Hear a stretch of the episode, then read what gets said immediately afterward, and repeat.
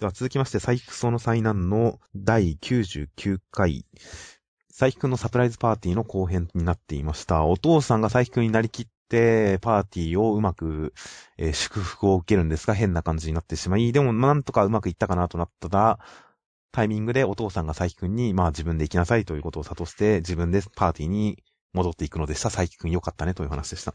まあ前回の段階で父親と取り、父親の誕生日と間違えるっていう展開があんまり前回の段階だと有効に働いてなくて、来週なんかギャグにつなげるのかなっていう話はしてましたが、まあ今回のこのお父さんがギャグになってる感じっていうのは好きでしたよ。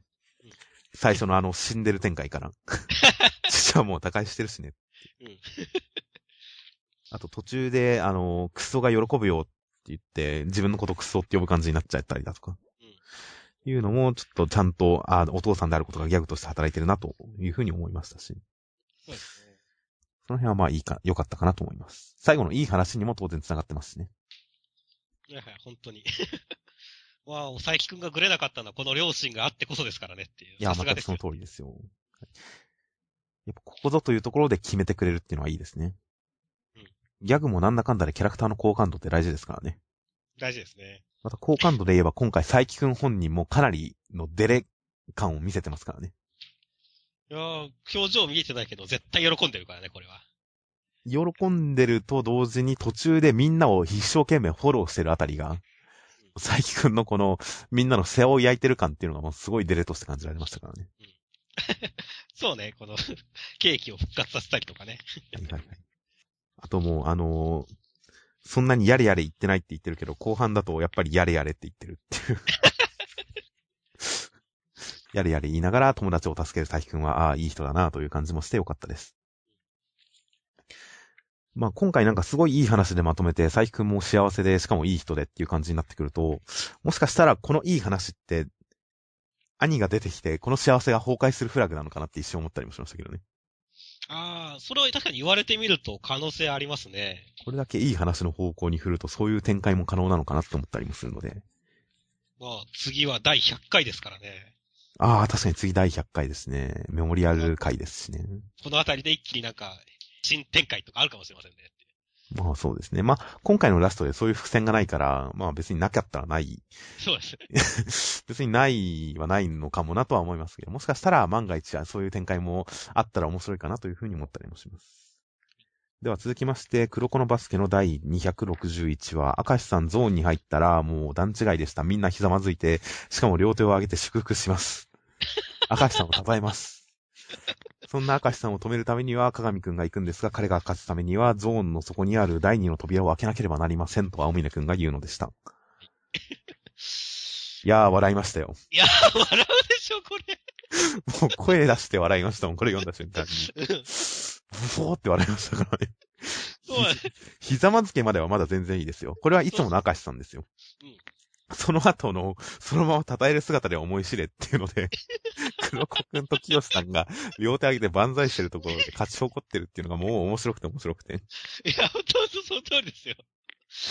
これは今週のジャンプの中で一番の笑いどこでしたね、これ。これは笑いましたね。またこれが今週デジタル版で配信されてるジャンプだと、黒子のバスケもフルカラー版が配信されてるので、このシーンもフルカラーで表現されてるんですけど、より一層面白かったですよ。ぜひ見てほしいですね、あれは。うん、これはすごいね。この辺は本当藤巻先生は読者の想像を超えてくるよね、演出で。いや、そうですね。称える姿で思い知ればちょっと、どっかで使いたいセリフですよ、もはや。うん、本当本当いや、圧倒的ですよって。です、これは。まあ、明石さんすごいってことも当然伝わりましたしね。うん。本当にゴールからゴールまで一人で持ってっちまった。圧倒的すぎるって、本当チームメンバーいらないっていう。いや、一人で強いって前回の段階でそういう話ではありましたが、一体、でも試合展開自体はどうなるんだろうなと思ったら、まさか本当に一人でボール取って一人でシュート決めて終わっちゃうとはっていう。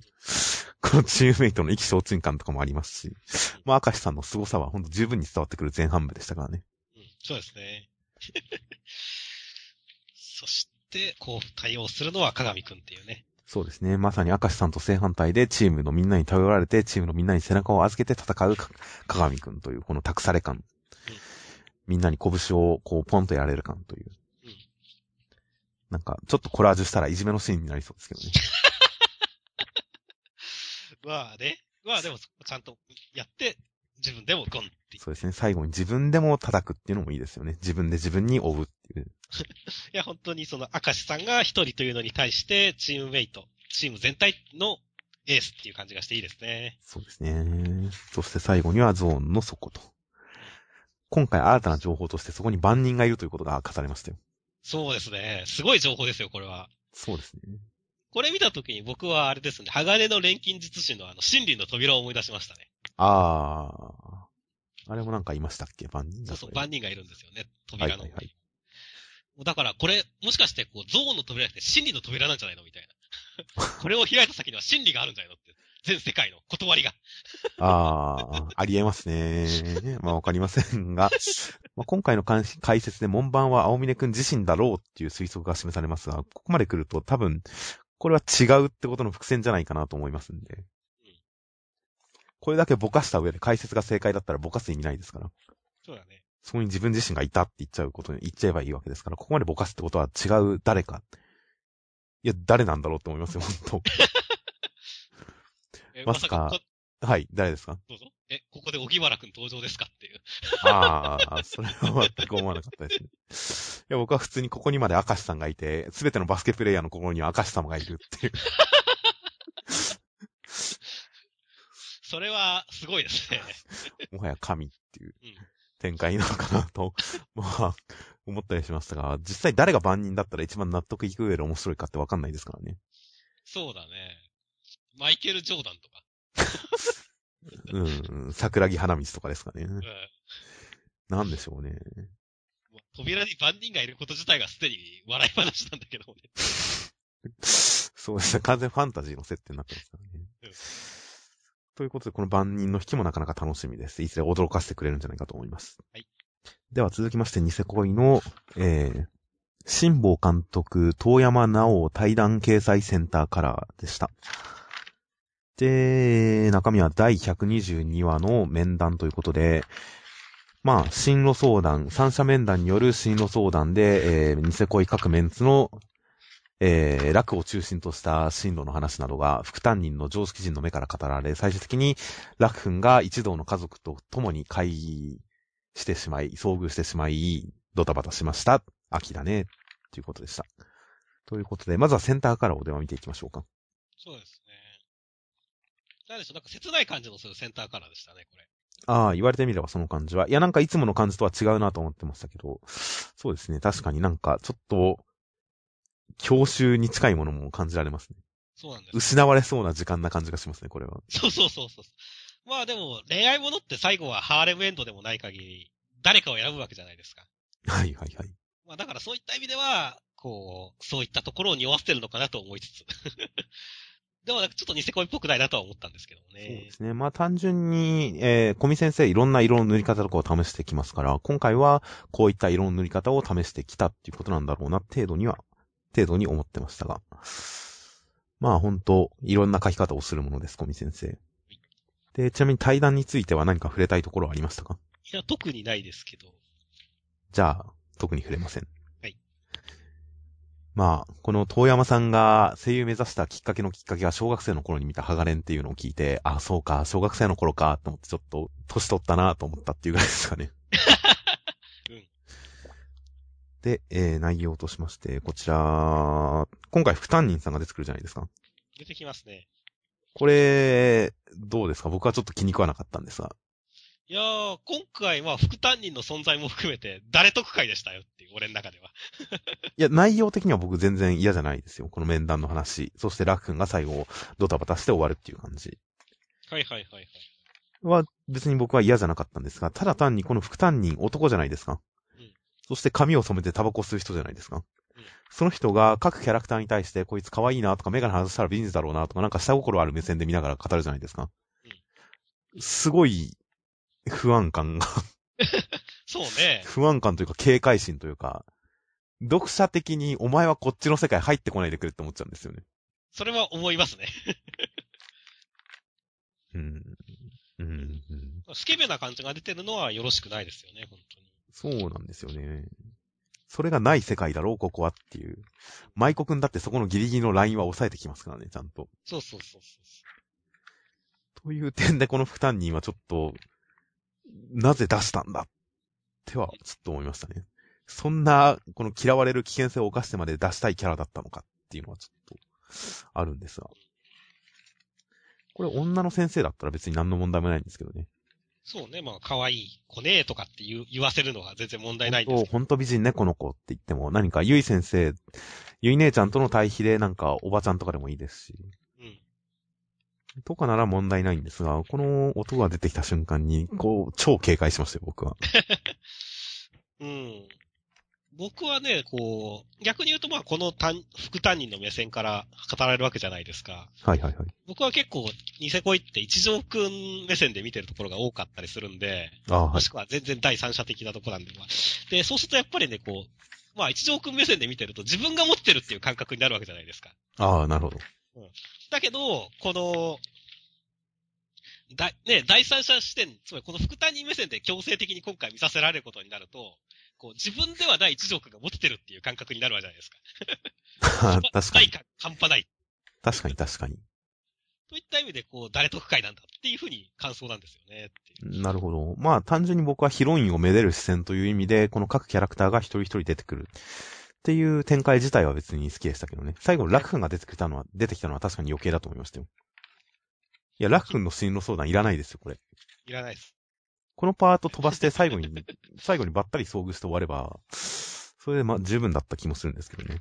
うん。とは思うんですが、でもまあ、この各キャラクターの同じくらいの大きさの顔面ドアップが、えー、各パートに挟まって出てくる。で、顔面ドアップ、最初はゆい姉ちゃんで始まり、最後もゆい姉ちゃんで終わるっていう感じの、この小回りの構成ですとかに関しては、小見先生相変わらず凝ったことしてるなという感じがして、僕は好きではありました。うん。まあ、狙ってますよね。そうですね。単純に今回ペラペラめくりながら各女の子の顔のアップを見るだけでもちょっと楽しい回ではありましたよ。はいはい。そうですね。今回は、それくらい突き放してみるのが一番いいですね。あと、ちょっとこ、ちょっとグッときたのが、つぐみですね、僕今回は。はいはいはい。つぐみ、つぐみの妄想として、えー、もしも、ちとげが楽と結婚して周英組に入ったら自分もその組の末席、楽くんの組の末席に入って、そして、えー、ちとげが外出していない夜に楽に手を出されるというこの妄想。うんこれに関しては、えー、中国の有名な言葉に、えー、ちょっと今メモしたんで読みますが。うん、一等二比三章四義五歳というのがありまして。うん、これは1番から5番までで、えー男が、こう、抱いた時に気持ちいい女のランキングなんですよ。うんで、一等というのは盗む。他の男の女を盗むのが一番気持ちいいと言ってるわけです。寝取りです、寝取りま。あ、ネトリですね。で、二比というのが、これは、えー、非、まあ、えー、この漢字をうまく説明できない。二比というのが、つまりこれは雇われ女のことです。はいはい。つまり自分のうちで雇ってる女の人ですとか、自分の仕事場の部下の女を抱くのが2番目に気持ちいいと言ってるんですうん。これに当たります、すぐみは。ということで、これはかなりいいシチュエーションだなと思いました。ちなみに3章というのはメカ系ですね。愛人ですね。4子は商売女。で、5番目が奥さん。奥さんとなります。という中国の古いことわざなんですが。なるほどね。それでも言われるように、この、えーつぐみさんの妄想、組の末席に組み込まれ、そして、組長である楽に手を出されるという妄想はなかなかグッときましたよ。いや、でも確かにね、つぐみは今後こういう、このポジションを開拓してってほしいですね。はいはいはい。まあ、このポジションっていう、単なる妄想を、あ、まあそうですね。妄想キャラとして頑張ってってほしいですね。いろんないいシチュエーションを妄想してほしいですよ。ということで、ちょっと豆知識もわかるいい感想 となりました。なんでしょ一つ頭良くなりましたねそう。ですね。豆知識もちょっと入れてみました。皆さん覚えて帰ってくださいはい。では続きまして、銀玉の第493話。吉原に惚れ薬であるところの愛善行が充満した結果、もうあの人があの人に惚れて、あの人があの人に惚れて大変なことになりました。銀さんはすべての女は俺のものだと言って、えーその銀さんに、えー、つくよさんも手ごめにされそうでしたが、あまりに最低の感じなので大丈夫でしたという話でした。一応黒幕がいるらしいので、これから倒しに行きます。黒幕ほんとどうでもいい感じになってるよね、これ。まあ、付け込ましギャグですね、今回は。そうですね。いきなりババアと寝てる銀さんはすごいと思いましたよ。インパクトありますね、これ。こんなジャンプ主人公は、ほんとそうそういないだろうと思いますよ。ババアと寝て、しかも立たなかったっていう。まあ、気も、なんだろうね。いろんな意味で確かに泣いてしまう回ですね。すげえと思いましたよ。泣いたこともすげえと思うし、立たなかったっていうことも泣けるっていう。これをやっても許される主人公キャラっていうのが銀さんのすごいとこですよね、ほんと。すごいとこですね。いや、この惚れ薬のこのワイワイ展開になっても、ちゃんとギャグの水準を保ってるのはやっぱ銀さんの主の主人公力のゆえんですよっていう。まあそうですね。これがトラブルだったらどんなことになっていたかっていう話ですよっていう。トラブルだったらいつも通りじゃないですか。あ、いつも通りか、逆に。何も変わるところはないですよ。逆にね。あとはあれですね、新八ネタは結構面白かったですね、今回。新八、このメガネですか？あの、なんだろう、神楽が見て新八の が、メガネだけかっこよくなるっていうのは予測通りなんですけども。はいはいはい。新八が、あの、自分、神楽の目に映った自分を見て、自分かっけーっていうのはちょっと面白かったんですよね。まあでもその後神楽を変な感じに追いか追いかけてはいますから、やっぱり神楽にも惚れてはいるんじゃないですかね。いや、どうなんですかね。もっと人を見せてくれ。俺を、俺の、俺のかっこいい姿を見せてくれって言ってるのかもしれませんよ。そしたらまあ鏡で十分ですから。まあたまに惚れた結果、銀さんにも惚れたみたいな感じで、瞳の中の自分に惚れた結果、神楽にも惚れてるんじゃないかと僕は思ってますよ。はいはいはいはい。まあこの二人に関してはこの展開の遺恨を残してほしいですけどね、今後の展開でも。はいはいはい。次のエピソードとかで二人が出てきた時になんかすごい変な感じになってるとか。妙によそよそしいとか、なんか変に気遣い合ってるとか。なんか引っ張ってほしいですけどね、この展開は。あそういうラブコメ展開は確かに楽しそうですね。超気まずいっていう。特にあんまり神楽がそういうとこないキャラなんでね。ああ。こういうちょっとね、あの、いつもと違うリアクションがあると可愛さが増しますからねっていう。こういう展開もまあ見てみたいなと。あとラストはまあひたすら銀さんがひどいことを言って、言いつつ、こう、つくよさんを口説くというこの展開。うんこの辺の後半の銀さんはまあ普通にかっこいいと思いますよ。その上で最後の手までなら何股でも OK。じゃあお前らは手、お前は口でお願いしますっていうあたりはもうひどいなと。この辺はでもいいっすよ、さすが。ターちゃんとかでも結構際どいシーンはいろいろありましたけど、うんちょっと方向性が違う方に銀玉は伸びてってて、下ネタすごいなと思いますよ。こういうところ。そうだね、その直接的じゃなくて、まあ、比喩的なところでね。いや、口でお願いいい。口でお願いしますっていう言葉を話すジャンプキャラはなかなかいないんじゃないか。うん、まあそうだね。という、この俗っぽさと具体性っていうあたりが、空知先生の下ネタはどんどん高みに登ってるなと思いますよ。じゃあ来週はさらなるこの高みに登ってくることを期待ですね。そうですね。では続きまして、ソウルキャッチャーズの第50話。えー、上根くん、神崎桜さんに関して実は死んだように聞こえたけど生きてるよとかいろんな情報を入手しつつ、最終的には、えー、神崎先輩が黒城くんの暗躍によって倒れてしまいました。心がもう見てられないぐらいひどいことになってしまいました。なんとかしなきゃ、そして黒城は許さないということになりました。ということで、まあ、いろんなことはありましたが、やっぱり今回のメインは、えー、神崎先輩倒れる、そして黒城くんのルンルン顔っていうやつですね。そうですね。いやー、これこそ僕が想像してた黒城くんですよ。あの、上根くんに、あのーなんか話しかけてきて、これから、なんかやっちゃおうかな、みたいなこと言っちゃうような、あの黒城くんは、あの黒城くんを見たときに、いや、黒城くんはもう黙ってそういうことやっちゃう人じゃないって思ってたんですけど。いや、今回まさに黙ってやってくれて、あ、これこれって思いましたよ。こういう人だと思ってたよ、黒城くん。ほんと最低って思いましたよ。そうだね。いや、やっと黒城くんの存在意義というかが発揮されてきた回でしたね。そうですね。前回黒城くんは何かこう、もうちょっとおとなしくしてるんじゃないか的なことを言ってましたが、全然予想外に今週すでに大活躍ですよ、黒城くん。上根くんの方からも正々堂々とした宣戦布告が出てますからね。てめえは絶対に許さないということで、上根くん、黒城くんとの対決のフラグも立った感じで。金管パートに絡めてなのか、金管パートの後に改めてなのかはわかりませんが、黒城くんとの対決も楽しみです。だから、個人的にでも黒城くんは今回すごい上根くんをターゲットにしてる感があるんですよね、僕の中で。おおそうですか。この、まあ、僕はとてもやりやすいっていうことを言ってるじゃないですか。はい。なんか、その辺も含めてなんか、なんだろう。何がやりやすいんだろうって思ったんだけど、この、結局別に、なんだろう、この、神崎さんの心をね、こう、絶望に追いやることに関して別にやりやすいわけではないわけじゃないですか。多分。上根くんがいるとこかけでやりやすいっていうのは。これ何にかかってるのかなと思ったときに。はい。この、実は上根くんを、こう、なんだろう、上根くんで遊んでるんじゃないかって思うと、非常に、こう、やりやすいっていうのが、ふ腑に落ちるかなと思ったんですよね。なるほど。あの、上根くんのリアクションを見て楽しんでるっていうね。あの、心を動かしたことを、まあ今までずっと暗躍してきたわけだけども、今回その心を変えたことを、こうなんだろう、あの、の観客がいるっていうところで、新たな楽しみを得てるような感じがして、なんか黒城くんの笑顔は、僕すごい、まあそういう妄想だけども良かったなと思いましたね。なるほど。まあ僕はそこのセリフはただ単に、この上根くんがその前に言ってる心を変えたなんて誰も信じねえっていうことに対し対して、そう、そのおかげでやりやすい。つまりは、心を変えたなんてことは誰に言っても信じない。そうです。だからやりやすいんです。っていうのは単純に神崎先輩のことに関してなんだとは思いましたけどね。ああ、確かに、まあストレートだとそういう風な読み方になるのか。な？うん。僕は普通にそう読みました。はいはいはい。あと今週注目したのはあれですね。星合先輩なんかエロいっていう。え、うん。なん佇んでる感。全体的に。まあ、なんでしょうね。やっぱ胸の強調されてる感じとかもありますし。あとなんか、なん、何のせいなんでしょうね。ちょっと、ガタイがよく見えるんですよね、この子。他の女性キャラに比べて肩幅とか、見える見える。好みです。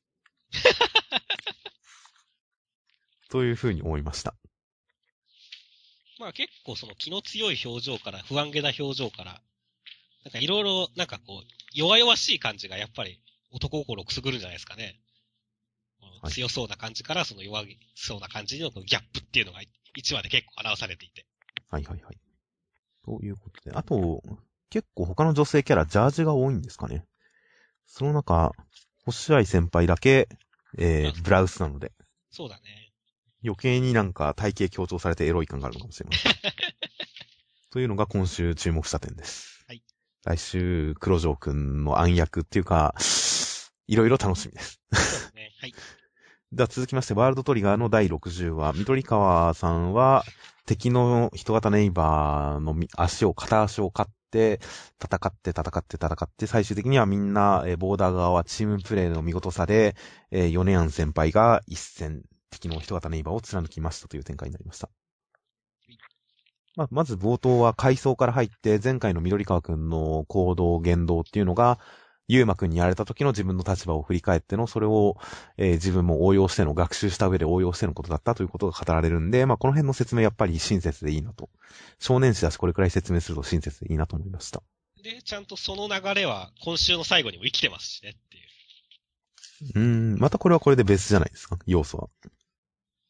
いや、まあ、この相手が、まあ物事がうまくいってる。つまり、出し抜いてやったぜって思ったところは、実は操られて、この舞台、この、ボーダーさんたちの舞台で操られていたんだよっていうところは、その同じようなことなんじゃないですかね。ですかね。まあ、確かにその要素はありますね。まあ、今回正直、や、仕方ない感じはありますけどね、やられることに関して。お互いに最善の手を尽くした上で負けてる感というか。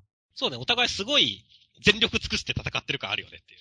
中盤でこの東さんが言う理論とかもなかなか面白いなと思いましたしねうん。敵が攻撃に集中しだして、ああ、敵の攻撃の精度が上がってる、やばいってなったけど、今が攻め時だっていう攻撃の精度を上げ、精度を上げてるっていうことは防御に回す意識が足りてないから、今が攻め時だっていう、この話とかも、なんか今までのバトルモードだとあんまりない理論だったりもしますからね。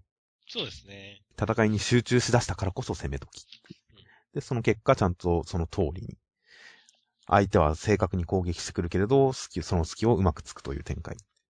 本当、頭を使って戦うのはワールドトリガーという、この感じはいいですね。いいですね。あと今回は本当にスピード感がありましたね。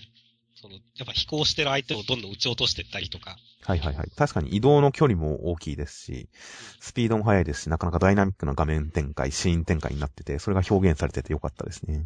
だから今週すごい面白かったですよ。最後の本当チームワークの勝利っていうのもよ、良かったですね。はいはいはい。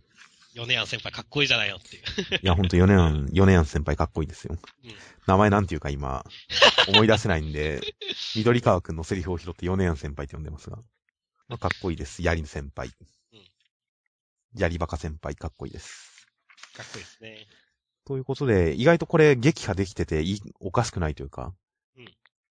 うんあの、ふふふ、実はやられてないぜっていう感じにはあんまり見えない展開ですからね。ですね。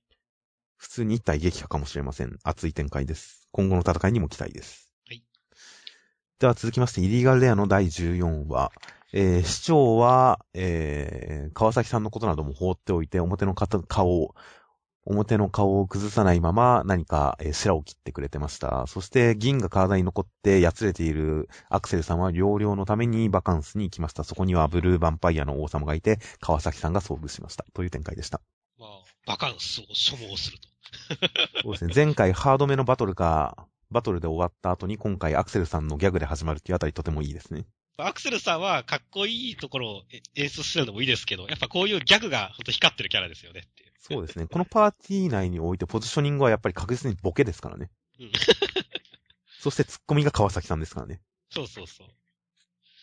いやー、よくできてるよ、この コンビっていう。そうですね。今回この二人に関しては、川崎さんちゃんと、なずなさんに、うん、あの、いつもアクセルの相棒役お疲れ様って言って、もう完全に作中でも相棒認定しっかりしてますからね。うん。公認相棒になってますから、まあ、バディモノ感大変演出できてていいと思います。いいですね。今週も本当に川崎さん無双っていう感じの川崎さん大活躍会で、川崎ファンとしてはすごい満足のいく回でしたね。そうですね。僕も川崎さんが良かったです、本当川崎さん、これくらい出過ぎなぐらいがちょうどいいですよね。そうそうそう。しかも最後に至っては、ブルーヴァンパイアの王様に呼ばれていって、遭遇するのが川崎さんっていう、うん、この展開。いやー、すごいね、本当に。なんか、昔の友達、昔の知り合いに会いに来たって、ヴァンパイアとは正直思わなかったですよ。あのー、もっとなんか別のレアと最初このカムとかがレアなのかなとも思ったくらいですけども。まあ、さすがにそれは、さすがにそれはフェイクかなとは思いましたけど、僕は。この亀と思わせておいて違うんだろうなって思いましたけど、でもヴァンパイアって言うとやっぱキャラクター配置のバランス的にちょっと、なんか、やっぱアクセルさんと勝ち合う感じはあるじゃないですか。ありますね。あんまりこの二人が仲良し小良しでやるって感じにはならないと思うんですよ。うん、となったらこの二人を繋ぎ合わせる役割はやっぱ川崎さんなんじゃないかと。川崎さんはこのままトリコにおける小松みたいな役割をこなしていくんじゃないかと僕は期待してますよ。ああ、あらゆる人に愛されるキャラに。そうそう。くせ者に出会うたんびに、くせ者に出会うたんびにみんな、あの、川崎さんに心を許して繋ぎ止めていくっていう。そんな人になってほしいですね、川崎さんには。ああ、いいですね。ブルーヴァンパイアの王様ロマンスさんもきっとアクセルさんのことは嫌いだと思うんですが、きっと。勝手に決めつけてますが、何のこともない。アクセルさんのことは嫌いなんですが、川崎さんに心を許す的な。だから協力してやる的な、そういう展開があってもいいんじゃないかなと。そうですね。いやでも本当に、ヴァンパイア意外と種類多いんですねっていう。そうですね。ブルーですよ。まあ、前はブラウンヴァンパイア、茶葉でヴァンパイアも出ましたけどっていう。そうですね。3色目が出てきましたね。そのうちこれはあれですか？こう、ヴァンパイアで戦隊ものとか組まれるんですかね？でも全然いけますよね、確かに。まあちょっとその辺の方向性も楽しいね。そうですね。えー、では続きまして、こち亀のゴルフ会でした。えー、雑学大好きの雑くんがゴルフコンペに出て、生まれて初めてゴルフをしたらすごい上手くて、みんなに注目されるけど、本人が得意げになったら雑念が生じて、ゴルフ全然ダメでしたという話でした。いやー、まあ、メンタルスポーツ、ゴルフの厳しさを教える回でしたねっていう。まあ、厳しさっていうか、こんな雑くんがうまくいってる時点で厳しさっていうか。簡単相関の方が出ちゃってますけどね。ゲームしかやってないザス君がうまいっていう。まあ、なんか、序盤ずっとザス君のこのないもないもした感じですとか、嫌です嫌ですとか、僕やりませんとか、練習もしま、したくありませんとか、この感じにちょっと読者的にもイライラしてたんで、一周回って最後にこう、惨めになってる点に関してはスカッとして、イライライライライライライラしてスカッとするっていう感じの構成にはなってたと思いますよ。そうですね。いや、ほんとここザス君が何のあれもなかったら、それはそれで不快だったんでよかったですよ。はいはいはい。ザス君、いろいろ設定が増えていきますねっていう。正直雑学好き以外覚えてないですか まあでも今回僕が、あの、読んでて思ったのは、なんか竹井壮さんが前に、この自分のイメージ通りに体を動かせればどんなスポーツもできるっていう話をしてたのを思い出しましたねああ、はいはいはい。つまり自分のイメージ通りに体を動かすことが、あの、スポーツでは一番大事なんだってことなんですね。ザツ君はそれができるっていうことなんですねっていう。まあそうですね。ゴルフとかに関しては特に止まったボールを打つ競技ですからね。うん。あの、動いてた、動いてるものに対する反射神経とはまた別の感じですから、それこそ本当に自分のイメージを実行できる肉体能力があったら、うん、まあ、うまくできてもおかしくないなとは思いますね。という感じで、ゴルフでした。そうですね。僕は打ちっぱなしとかショートホールは好きですが、ちゃんとしたコースには出たことありません。僕、ゲームのゴルフはよくやってましたけど、みんなのゴルフとかも含めて。はいはいはい。あれやった後に、こう、実際のこのゴルフ中継とかのゴルフのコース見ると、すげえ簡単そうって思っちゃうんだよね。いやいやいやいやいや。ゴルフ、こんな狭いところ打たなきゃいかないのにっつって、こんな広くて大丈夫なんだとか思ったりするんだよね。まあ、うん絶対気のせいなのは分かってますけどもって。まあ、正直、まあ普通にゲームのゴルフより実際のゴルフの方が面白いは面白いと思いますけどね。いや、まあ実際その通りだと思いますよ。ただ金がかかるんですよね。コースに出ると満単位でかかりますからね。ちょっと、あれですね。まあ、いつか金持ちになったらゴルフやりたいですよ。趣味にしたいですよ。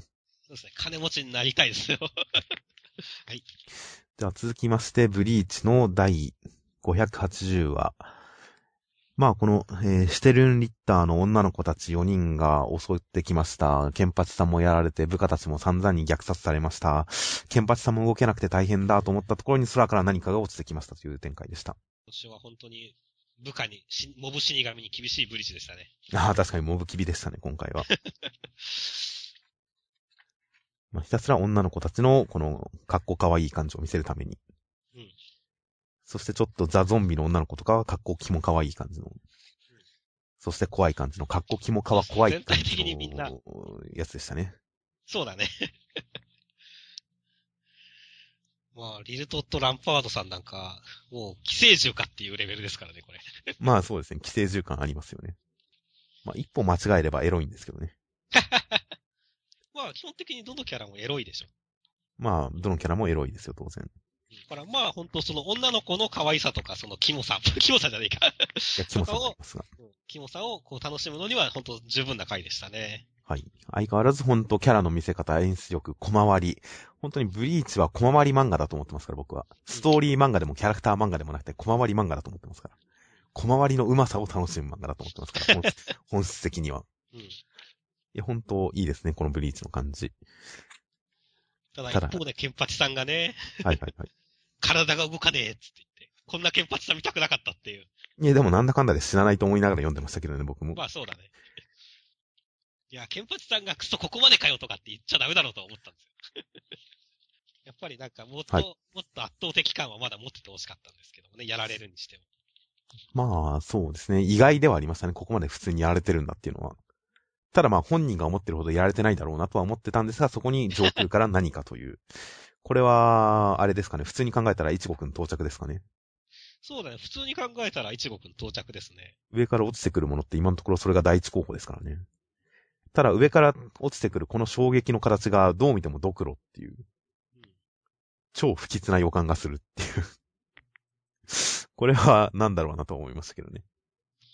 そうだね。まあ、意外とヤチルちゃんがちょっと前に消えてるんで、こう、まあ覚醒したヤチルちゃんとかっていう可能性もなきにしもあらずですけど。それも候補の一つではありますね、確かに。うん、何かしら不吉な予感が漂ってるこの最後のコマっていうのは良かったです。ちょっと気になる感じにできてました。いでは続きまして、愛少女の第バージョン5.03。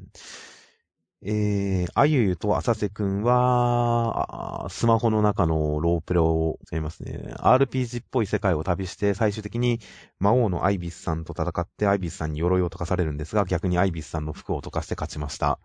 二人はなんか、イチャついてます。爆発しろという話でした。はい。えーと、バスタードからある伝統の、ジャンプ伝統の服を溶かすスライムですねっていう。ああ、まあそうですね。もしかしたらもっと遡ったらもっと何かいるのかもしれませんが、服を溶かすスライム。まあ定番ですね。定番ですね。定番ですが、最後にそれでアイビスさんがこうなるっていうのは良かったですよ。この半身開きはとても良かったですよ。よかったですね。いやはただもっとねちっこくやってもよかったんじゃないかとは思いますね。全体的に。うーん、まあ、まあまあまあ、それもありかなとは思いますが、まあこの両手を上に万歳した状態で後ろからこう腕を固定され足を開き、そして服が溶けっていうこの姿勢。込みのこの半身開き一枚一コマの破壊力に関しては僕はもう文句ないですよ。まあ文句はないですね。エロ漫画かっていう。溶け方もなかなかいいですよ。うんうん、溶かし具合の加減に関しても、こう、ちゃんと規制を守った上で、かなり、いい感じの残し方、溶かし方をしてるなと思いましたよ。まあ、オチはもう、どうでもいいんですが。まあ、ほんとそこはどうでもいいよねっていう。そうですね。あゆの願いでしたっていうのも、まあ、予想通りではありましたし。うん相変わらず愛少女は展開にひねりないなっていう感じですし、まあ別にひねらなくていいとも思ってるんですが。で、最後まあ、浅瀬くんが一緒に踊ってるのに関しては、やっぱちょっと、イラッとはしましたけどね。謎、謎の踊りだよ。普通アイドルの振り付けに、あの、ソロの、ソロで活動してるアイドルの振り付けに、こんな要素、普通ない気がしますけどね。で、最後はなんか、浅瀬くんと次の土曜日冒険行こうという、なんか、イチャついて、まあ、リア充爆発するですよ、本当に。本当ですね。歴代主人公の中で今回一番イラッとしますね、浅瀬くんは。あ、それがイラッとしますね。なんか好感度低いですよ、僕の中で浅瀬くんは。まあ、特に頑張ってる感はないからね。頑張ってないですし、なよっとしてますし、なんか、なんか、あれですね。うんということで、次回もエロかったらいいなと思います。はい次回のエピソードは、新章スタート、部活少年には心に決めた人がいて、ということで、部活少年らしいです。はいサッカー部かもしれません。まあ、東京ワンダーボーイズの代わりにサッカー漫画が始まるのかもしれません。ああ、まあ、ちょっと期待しますよ。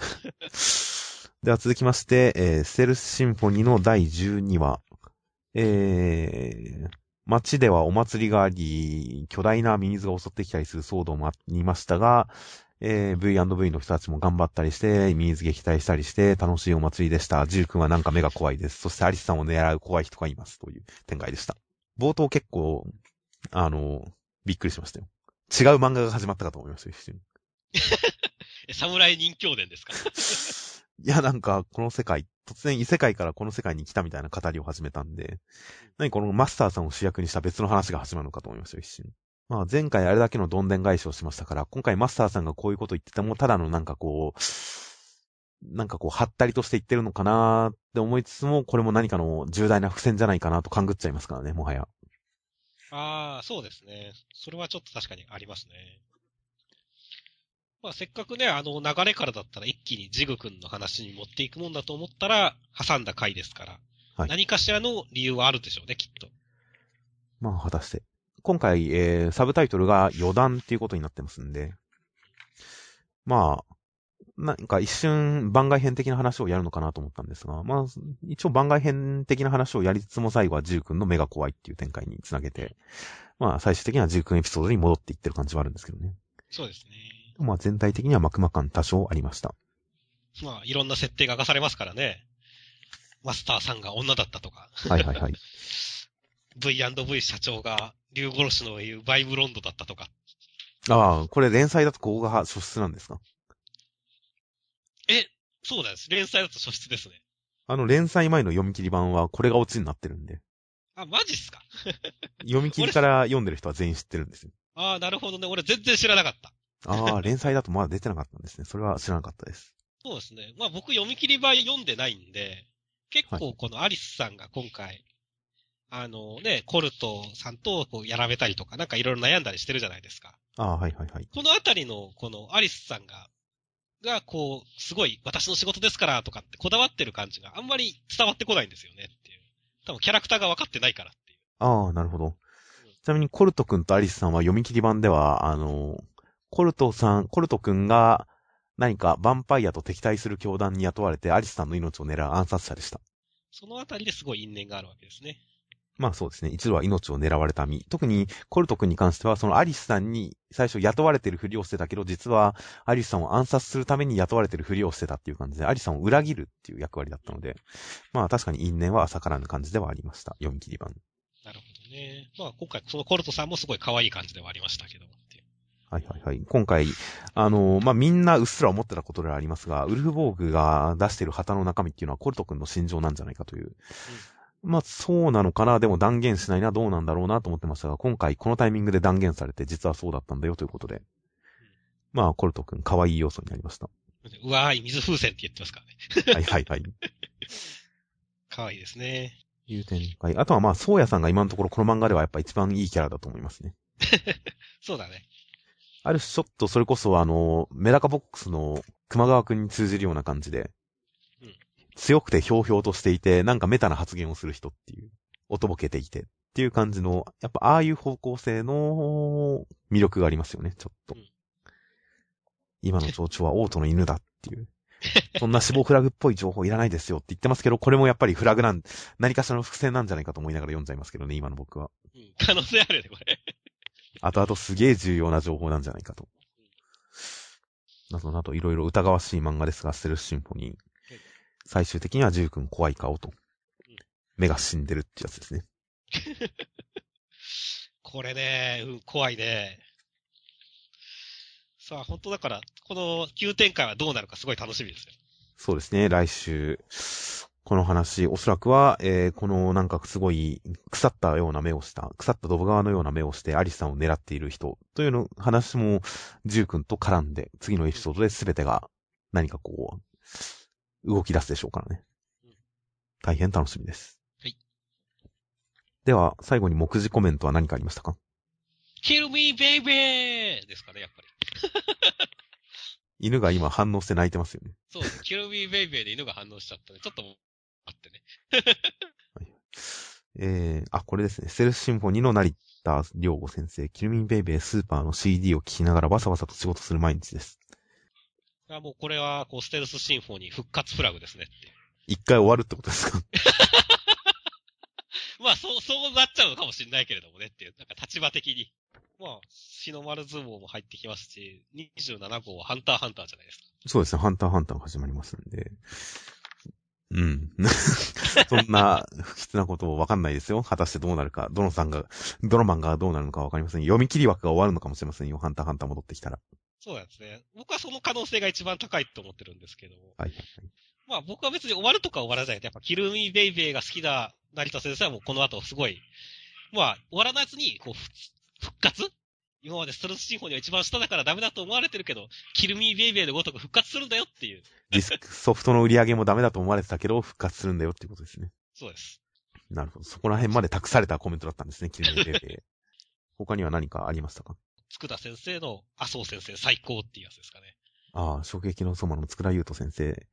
すでにツイッターでも書きましたが、少年ジャンプ合併号の麻生先生最高、週一最高ということで、これはおそらく、サイクソの災難の佐伯くんが衝撃の相馬の世界に行ったらというコラム漫画のことでしょうね。二度褒めてますからね。しかも週一って呼んでますからね。そうそう。ファーストネーム呼び捨てですから、だいぶ親愛の情を示してますよ。だから仲いいんでしょうね、この二人。うーん。ちょっとこの辺の関係性はこれだけだとわかんないですけどね。うんでも、なかなかいい褒め方、褒めっぷりですね。気持ちのいい褒めっぷりですね。気持ちのいい褒めっぷりですね。あと今回、サイキクスオの災難の麻生先生、趣味を聞かれると困ることが多いので、何か始めたい。一眼レフカメラでも買おうかなと言ってますが、麻生先生の趣味はおそらく漫画だったんだと思うんですよね。はいはいはい。それを仕事にした結果、趣味がなくなってるんだと思うんですよね。趣味を仕事にしたせいなんだろうなと思ったりもします。はいはいはい。そうですね。まあ、島袋先生みたいな体鍛えたりすりゃいいんじゃないですかね。今週のコメントは特にそういうのではないですよね。うん。まあでもなんかこう、バーベキューをするとかって、なんか島袋先生っぽいなと思いながら思いましたけど。ああ、トリコですからね。うん体鍛えてバーベキュー食ってっていう。島袋先生っぽいなっていう。ああ、肉食系な感じがしますね。ちょっと含みが持たれてしまいますが、肉食系っていうと。まあ一方で肉を食いすぎた岸本先生は、大変なことにという。悪玉コレステロールが増えすぎたため、食生活を見直すことに、カップラーメン。カップラーメンの食いすぎでそうなっちゃったっていうことでしょう。で、来週が、えー、なんと、新連載が始まります。東京ワンダーボーイズが抜けた穴に。というか、来週、読み切りやらないみたいですから、読み切り枠に入る感じですかね、これは。どうでしょうね。今まで散々読み切りやり続けてきましたが、来週読み切りなさそうなので、読み切りがなくなる代わりに、日の丸相撲が入ってきます。八景揚々、新鋭力士がぶちかます、目指すはいただき、日の下海山、ドラマチック高校相撲新連載、関東から54ページ、日の丸相撲、川田。名前のない連載になったら名前つくんじゃないかっていう話を読み切りの時してましたが、名前つかなかったですねつ。かなかったですね。川田、できました。でかさ絶対の高校相撲に挑む小さき少年ということで、えー、読み切りやった、そのまま連載になったようです、日の丸相撲。そうですね。まあ、読み切りの時点では画力も高いし、話もちゃんとできてるし、レベル高い完成度でまとまっているけれど、僕個人の意見としては、今時の漫画としてはギャグの要素がなさすぎるんで、何らかの形で笑いを入れないと連載として続けていくのはどうなんだろうなっていう意見だったので、来週の第一話はその辺どうなってるかなとも注目です。そうですね。今、相撲ってブームなんですかね？そうでもないですよね。いや、でも、一時期よりはブームなんじゃないですか？今、一応、横綱が3人で揃った、みたいなことを言ってあったりもしました。角竜さん、今回なんかもう何杯もしてて結構しょ、しょっぱい場所をしてますが、今。まあ、ただまあ、横綱3人出て、あと遠藤ですよね、今話題の。縁の話題ですね。ついに眉を言えるようになったということで、ちょっとニュースにあったりするぐらいの遠藤もいますんで、一時期ほど落ち込んではいないんじゃないですかね、大相撲。実際の相撲が盛り上がってるタイミングに投入されるっていうのはいいタイミングでもありますね。まあそうですね。もしも日の丸相撲が、えー大評判になったり、大人気になったら、えーテニスにおけるテニプリ世代。うん囲碁における光の碁世代。というような感じで、もしかしたら日の丸相撲世代というのが、各界に現れるかもしれませんから。うん。それはそれで喜ばしいことだしねっていう。そうですね。日の丸相撲を読んで力士になりましたっていう人が、久々の日本人横綱とかになったりしたらいいですからね。ジャンプにはそういう力がありますので、その辺も目指してほしいものですはい。で、あとは来週センターカラーは、待望のジャンプコミック1巻発売直前センターカラー、イリーガルレア。ということで、イリーガルレアがセンターカラーです。そうですね2回目のセンターからですね。はいはい。えー、まあ、どんなイラストになるのか大変楽しみです。もう一つセンターカラーは、ジャンプコミック第2巻、思いのほか売れててありがとうセンターカラー、磯部磯部物語、雪は辛いよ、となります。この辺の言葉遣いはやっぱり、磯部磯部いいですよね。ジャンプコミック第2巻、思いのほか売れててありがとうセンターカラー。普通は大人気御礼とかですからね。人気なくても大人気御礼とか書きますが、そうじゃないんですよ。思いのほか売れててありがとうセンターカラーなんですよ。そうだよね。磯部とかって、まあ、どのくらい売れてるか知らないけども。どちらかというと、売れ、単行本が売れなさそうな作品ではあるからね。いやーでも結構売れるんじゃないですかまあ、買ってないからなんとも言えないですけど。買ってない意味でなんか言うのは勝手なもんですけど。でもまあ、いや結構、この手のギャグ漫画って好んで買う人いっぱいいると思いますけどね。磯部に関しては大人受けもしそうな内容ですから。うん、売れてるんじゃないかなと勝手に思ってますけどね、僕は。まあ、思いのほか売れてるから、センターからですからねっていう。はいはい。ギャグ漫画にしては思いのほか売れてるっていう感じなのかもしれませんが、もしくはこれは謙遜で実際はもう怒涛の勢いで売れてるのかもしれませんからね。中野先生、ウハウハな可能性もありますか？ら。ジャンプでちゃんと単行本出て重版かかってるっていう状態ってことはもう、収入に関してはもう、あれですから、ガッポガッポですから。ガップガップですね。漫画家業界の中で週刊少年ジャンプっていう土俵は本当レベルが違うらしいですからね、収入の。桁が違うって話は聞きますからね。中間良先生きっとウハガだと思います。あともう一つセンターカラーが最終決戦白熱センターカラーブリーチでした。